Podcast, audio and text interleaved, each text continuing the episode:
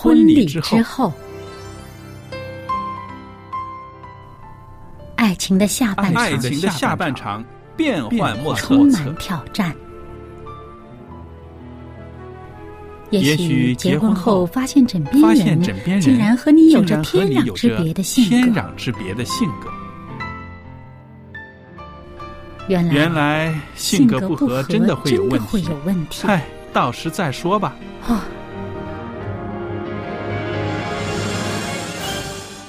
婚姻充满了不可思议的惊叹和风险，难以理解的神秘和惊奇，独特的喜悦和哀伤。婚姻生活，此一时风平浪静，彼一时怒涛万丈。幸福的婚姻不是没有冲突的，而是而是有有能力解决冲突。两个人总比一个人好，因为二人劳碌同得美好的果美好的效。夫妻夫妻是一起承受生生命之恩的，爱到永远，爱到永远。爱到永远。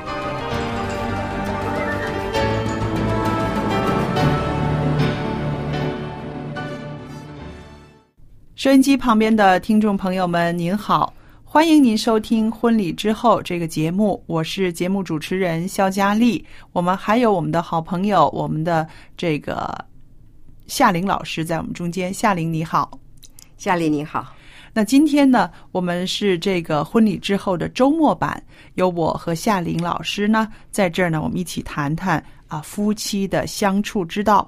今天呢，我挑了一个题目，夏玲，这题目很好，叫做“不赢哲学非常好。”，是不是？你提出来以后呢，我就说，哎，这个这个题目一定要讲一下，是不是？因为都是每天所面对的。是的。那我想呢，在婚姻生活里面呢，夫妻拌嘴啊，争吵是少不了的，对不对？因为两个不一样的人住在一个屋檐下，是不是？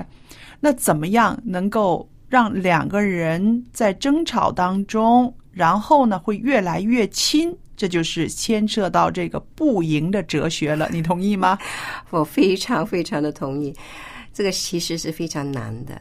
嗯所以虽然说我们这个讲一下哈，但是做起来呢也挺难的那当然的，我们也得讲讲什么叫不赢的哲学。对，其实呢，我想呢，这个不赢的哲学呢，就是说，不要争胜，不要争赢，非要赢不可的话呢，肯定两败俱伤的。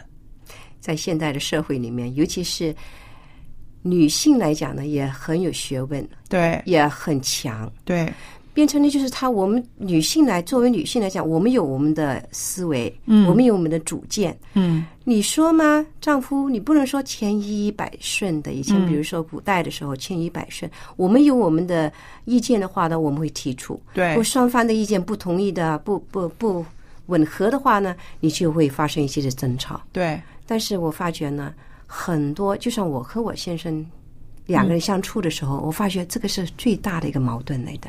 是吧？因为我们我们两个呢，就是性格呢也比较就是强的，嗯嗯而且都很有主见的。嗯，那好了，无论是在教导小孩方面呢，或者是比如说对一些事情的看法方面呢，都是觉得自己的那个意见呢是最好的，哦所以变成呢延伸到呢到最后，有的时候呢都会吵架收场。哦。我不知道你有没有遇到这种情形？我有遇到这种情形，但是呢，我可能是一早先修炼了这种哲学吧。对，我是什么呢？我不要在小事上赢，嗯，我就觉得家里面一些个鸡皮鸡毛蒜皮的小事哈，我不需要去争个谁输谁赢。有的时候我觉得也不过就是一种说出来，我说出来舒服就好了。那刚好呢，我先生他可能也明白我这种性格，他就让我说。我唠唠叨叨说完之后呢，他也没有太大的反应，不怎么跟我吵，所以呢，他就不会说两个人要争赢，就你刚才讲的一句话很很重要，就是他知道你的性格，对那就说彼此其实应该应该了解呀。对但是很多时候啊，就算你结婚了二十年、三十年，你发觉就是老夫老妻那那那那个像仇人似的。也是这个争吵。对，为什么呢？都是小小事情，大家呢那个彼此的那个了解呢还不够深入。我觉得其实哈，我说我修炼了这种哲学是什么呢？是后来我发现，赢什么赢？是他让我，我才能赢。如果他不让我的话，我也不会赢。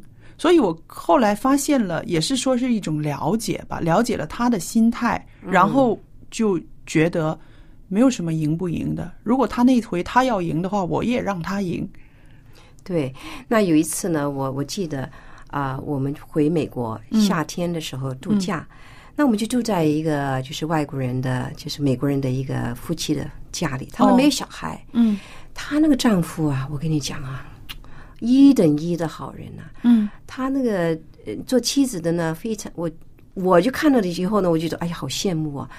她那个呃呃丈夫呢，晚餐也是他煮的。嗯啊，周末的时候呢，什么呃午餐呐、早餐都是他准备的。嗯然后呢，他们有什么呃意见不同的话呢，那个丈夫真的顺着她。哦那有一次呢，我们刚好呢就在他家住的时候呢，我就跟我老公有一些争吵。那那个丈夫呢就说了一句话嗯啊，我发觉呢，我老公听进去的话呢，听那那段时间啊不错，他就讲了一句话，讲什么呢？他说：“哎呦，有些事情啊，你就让他做主吧。嗯嗯嗯，有些事情你做主，有些事情就让他做主。他做他做主。嗯变成的话呢，你在那个你就不会去为这件事情去争吵太厉害。对，那原来呢，他他们俩相处的成功之道呢，就是在这方面。嗯有些事情，男的他觉得，哎呦，这么小事情，哎呀，那让那女的去做主吧。嗯对，但我发觉呢，我老公有的时候也觉得，他因为他独生也。就是呃，独生也很多年了，对对他又不是说不会煮饭呐、对呃对，呃家务啊，他这些都会，就是，嗯所以他有的事情他有他的主张，主张的话呢，他又加他的意见进去，所以因为就是为了这些小小的事情啊，嗯就争吵。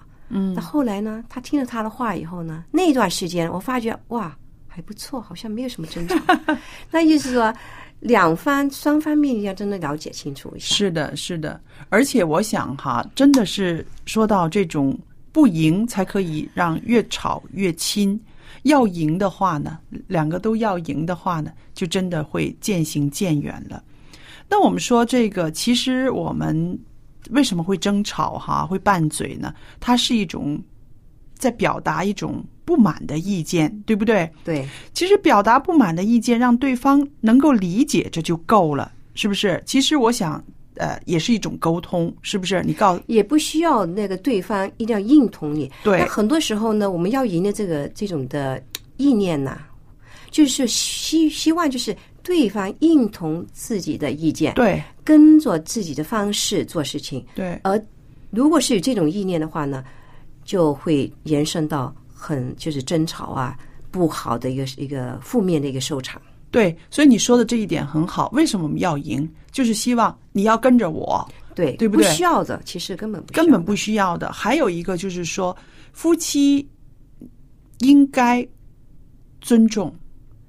彼此尊重。对，是不是就是彼此尊重？也不是说什么大事大到不得了的事情，为什么非得在这种啊这种鸡毛蒜皮的小事上非要赢不可？我相信有的时候不只是说是沟通的不好，了解的不好，有的时候是觉得失去了尊重，会觉得你不怎么样嘛，你的那些个一直的看法常常都是呃不是很对的嘛，我的才是对的嘛，对不对？所以这个尊重的呃这种感情没有的话哈，常常就会说出一些非常伤对方的话了。对，那从尊重这方面呢，又嗯延伸到什么呢？就是你彼此尊重呢，有一件有一样事情一定要做的，就是嗯要学会聆听对方对对的意见。很多时候呢，呃，就是比如说夫妻几年以后呢，嗯发觉呢就是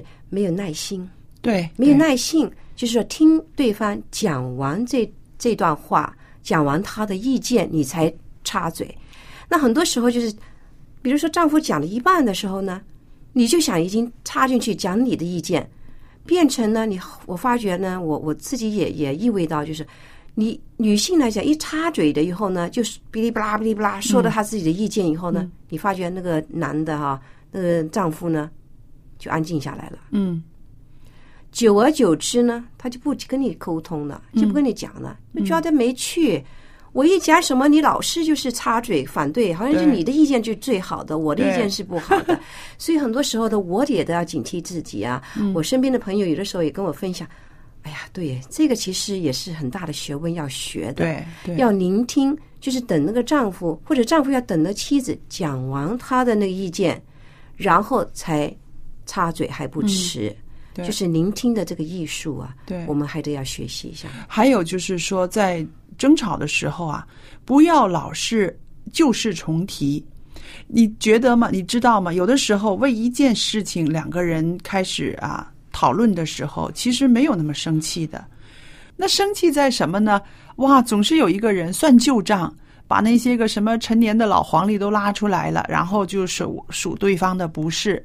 那这个呢，其实都不是今天要呃吵架拌嘴的一个原因，但是那个后边的这些个旧账呢，却让对方发火，两个人呢就僵持不下。因为我想是因为当时的那个那笔账都没有算清楚，是不是对都没有算清楚？然后现在又再拉出来，然后这种新旧的恩怨放在一起，这个就没有办法收场了。所以说呢，就是以前的一些事情啊，你你就就别提了。对就是你当天的一些的一些的矛盾呢，就要应该当天解解决，要不然就是积在一起呢，成年累积积在一起的话呢，有一天就是爆出来了。对，所以圣经有一句话，我觉得特别的符合这个夫妻之间的用，就是说什么呢？不要含怒到日落。你讲的非常好。是不是？那我想呢，当然了，我们跟外边的人生气啊，或者是呃不开心呢，当然我们不应该把它带到家里面，或者是有隔夜仇。夫妻之间更应该要记住这句话：不可含怒到日落。因为我想啊，到日落的时候，该是一家人吃饭团聚的时候，而且晚上也来了，是不是？那应该好好的休息。在你们学这个啊生理卫生方面来讲，哇，到吃饭的时候还在吵架，还在这个怒气冲冲的，不只是对消化不好，是不是？整个人的情绪都不好，对那晚上也许睡得不好，对所以就是这个负面的情绪呢，一定要把它呢减低，对减到最低。嗯，所以呢，你可以有不同的意见，但是我觉得就是吵架的时候呢，要不要与这个要赢的这种心态，就是我们今天所强调的不赢的哲学，嗯这方面。所以呢，我有看到一句话，这里说的很好，我在这儿呢跟大家分享一下。他说，吵架不赢的哲学呢，它的精义重在目的，而不是过程。那么有一些夫妻、有些情侣或者朋友，明明都很爱对方，平常呢会黏在一块儿，可是，一旦有了这种啊小矛盾呢，就无所不用其极的指责对方，说出一些恶言恶语啦，翻旧账了，挖疮疤了。目的呢，其实是想要压倒对方，要赢。而后来呢，也许你赢了，赢了吵架，但是呢，却渐渐的输掉了，输掉了对方对你的爱，或者是朋友之间的一段友谊。我觉得这句话真的很好，讲的非常的？是不是？你要赢了一场吵架，而输掉那个婚姻，输掉了一个爱你的人，这个买卖不值得，对不对？不值得，真的不值得。那么再说到呢，就是说，在这个婚姻里边呢，两个人的啊目的是什么？其实每一对走进婚姻里边的人，他们都是希望啊能够白头到老，能够每天幸福快乐的。但是为什么会在这种平常的日子里面，人就会迷迷失呢？会忘掉了那个啊，我们当初一起要一起生活的那种目的性，而把这个两个人在一块儿的日子呢，变成了一个战场。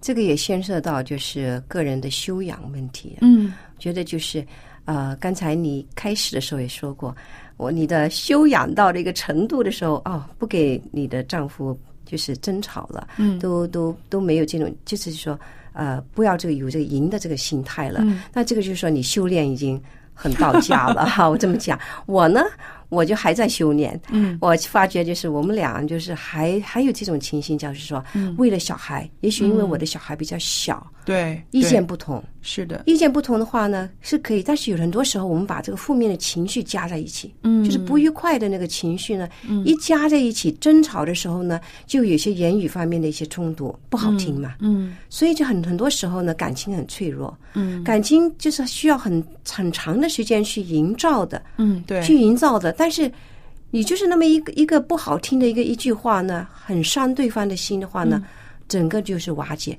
很多时候就我觉得很不值得，所以很多时候我就在那个一争吵的时候，我就哎马上警惕，嗯到底值不值得这样的争下去？对对对所以我就退了一步，退了一步，并不是说你你就是呃不对啊，嗯只是说在这种情形情形况的情下情况下呢，呃，根本就不需要再继续的。如果你一一方面一一方就是不继续的话呢，另外一方面根本就很难再跟你再争吵下去。我自己觉得啊，我分享一下我的经验，因为我女儿现在已经蛮大的，对不对？那她的这个小学的时候或者升学的时候也有很多事情，那我呢就是尽量不用争吵的时候再再再再发表我的意见，我呢喜欢用商量，我就常常呢会用商量这个字。我就是说，我想跟你商量一下，这个孩子现在有这个、这个、这个这个事情，你怎么看？嗯，这个是很好，这个对字眼，但是有的时候呢，也达不到我的效果，因为什么呢？我们做母亲的呢，我们注意孩子的一些东西非常细，我们想的也比较多，也比较远。但是做爸爸的呢，没有，他会觉得孩子健健康康的，呃，挺好的，没有什么事情。所以有的时候，那个时候就是说我用商量的话呢，我都会觉得挺生气的。为什么？他的那个意见哈，没有满足我的这个需要。他就觉得没有什么事啊什么的，那个时候很容易生气，很容易进入吵架的状态，从商量进入吵架状态。但是呢，我也试过，就是吵起来了。但是我老公会跟我说：“他说你不是说要商量吗？要讨论吗？要 discuss 吗？怎么你会这么强烈的情绪呢？”那我就是想开始的时候是想用商量的这个语气呢跟他讲，可是他那个不能够满足我的时候，我就也有火了。后来我就想一想，那好了，你就直接把问题摔给他。我自己想哦，这个孩子有这样的问题，他升学或者什么，我有这样的盘算，但是呢，我不说，我就告诉他什么什么什么什么时候我们应该有一个决定了，孩子要升学了，要怎么样选学校了，让他自己去想，然后各自想好了再一起商量，嗯好了很多，这个就好了很多，这个很好。那还有一点就是我们的怎么样讲法，对，很多时候呢，尤其是就算你同一个同是中国人，嗯，在不同的地方成长的时候呢，或者你家庭成那个时候你，你父母亲怎么样教你，呃呃沟通啊、讲话呢？你们的方式是怎么样？怎么讲话的讲话的方式啊，嗯，都会影响到夫妻方面的沟通。是的，你你比如说你一句话你嗯这么讲出来，或者是你用一种呃语气带命令的语气的话，这个听者呢，听者呢他对。就有不同的领会。对，那很很简单的一件事情就是，比如说有些家庭呢，嗯，他父母亲彼此讲话的那种的声调啊、方式嗯。方式啊，就好像吵架的。我不知道你有没有有见过听我见过这样的，哎，就有，而且呢，有些语言的方言呢，嗯，它那个声调就比较怎么讲，比较高啊，对比较就是强强啊，这种你听起来好像吵架那种的声音哈。嗯那有的就很就是比较很温柔的，有些语对方言的，你发觉他们。就是呃，上一辈他讲话的这种方式啊，会影响到下一辈的。肯定会，那变成呢，就是说两两就是夫妻，就是从一个中国人，他怎么样把这句话说出来，嗯，都会造成会不会呃延伸到争吵这，方面。是的，会那，何况呢，就是比如说两个就是呃文化不文化不同的，对。语言又不同的，又用了第三种的语言，比如说一个是中国人嗯。啊、一个是或者是韩国人，你们的沟彼此沟通的语言是英文的话，对。那两英文就是都是第二个语言的话呢，彼此沟通又有出现一些的障碍，就是有些隔阂了，就对对，所以就很多时候呢，这个要怎么样去配合？嗯嗯，所以呢，我自己就觉得呢啊。谈恋爱的朋友们可以听我们这些个做啊做阿姨呀、做长辈的一句话：如果你想了解你的这个男朋友、女朋友他的个性啊，或者是他的家里面的什么的，去他家里面拜访一次，在他家待待上半天，吃个饭，你会发现他们家里面的一些个沟通模式哈，将来可能就会是你们家里面的一些个习性习惯。是不是对，所以啊、呃如果你去他们家，你看到他们的父母讲话就是吼来吼去，你都可以接受，OK，你可以跟他结婚，但是你不要妄想，就是说啊，你爸爸妈妈那种沟通方式，或者是你兄弟姐妹之间的那种打打闹闹，我不喜欢。但是呢，你跟我结婚之后，你在我家里面不可以发生，这个是一个呃妄想。是不是？因为他在那个家庭长大的，他肯定他的那种沟通模式，他的那种讲话模式，就是他们家里面的。你和这个人结婚之后，他就会把这个习惯带到你的身边来。你可以接受的话，你才跟他走下去。如果你根本不可以接受，就不要妄想哦，跟你结了婚以后，他会变成一个你理想中的人物，对不对？虽然有这可能性，就是说，那个做丈夫或者做妻子的，也许很小的时候就出去出外去学习啊，嗯到了就是跟父母不一起住啊，他有他的呃不同的习惯，他也是有这个对，可那个是能性的。另当对别论了。但嗯是主要还是说，始终你们结了婚以后呢，你们呃跟家庭里面的成员都有接触，嗯，你可不可以接受他们那种的这种的方式啊，这种的做事的方法啊？如果可以的话呢，那就我觉得你能接受那就好。不能接受的话呢，将来就很多的矛盾会出现的。是的，那争吵呢肯定会让人不开心，吵架呢也会让人流眼泪，但是千万不要啊赢了一场架而输了一头家，这是我们要谨记的。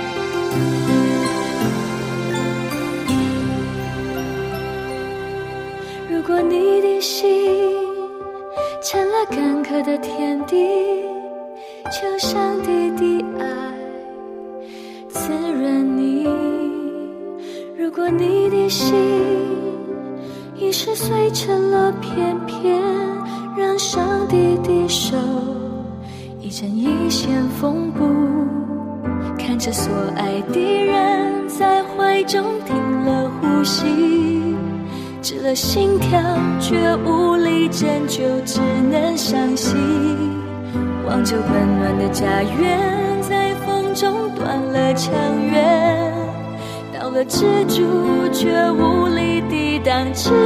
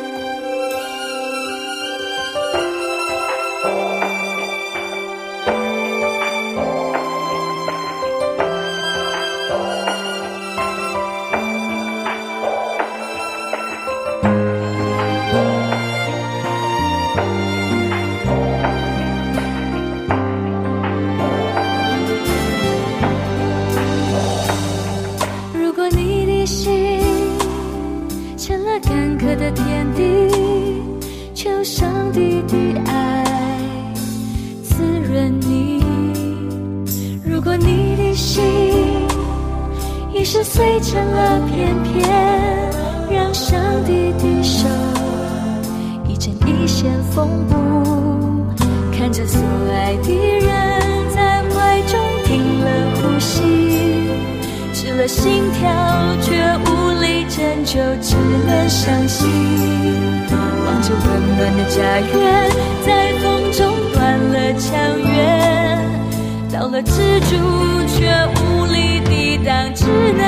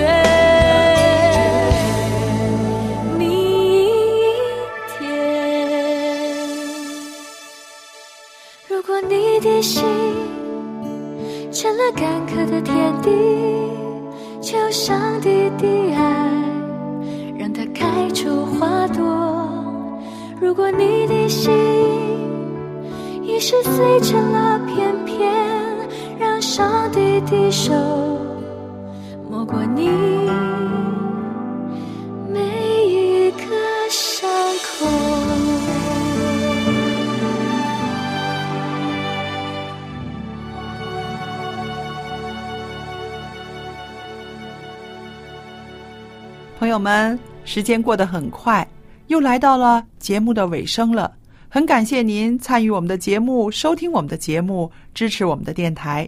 那节目尾声的时候呢，我要把我的通信地址告诉大家，您随时可以写信跟我联络。无论是您对婚姻生活的一些感想，或者是您需要我们为您代祷，都可以跟我联络。我的名字叫肖佳丽。那今天呢，还有一本书要送给大家的。书的书名呢叫做《人死后如何》。哇，提到死，大家都不期然的有一些恐惧。生老病死，我们都经历，但是我们了解它有多少呢？尤其是死这个题目，我们真的是不了解。死了之后更不了解。您需要阅读这本书，我也愿意跟您分享这本书。人死后如何？写信来索取。我电子信箱的地址是佳丽，佳丽的汉语拼音的拼写，然后有一个 at v o h c v o h c 点 c n，我就会收到您的电子信件了。好了，我们今天的婚礼之后这个节目呢，就播讲到这儿。很谢谢您的收听，我们下一次节目中再次相聚。愿上帝赐福与您和您的家人，再见。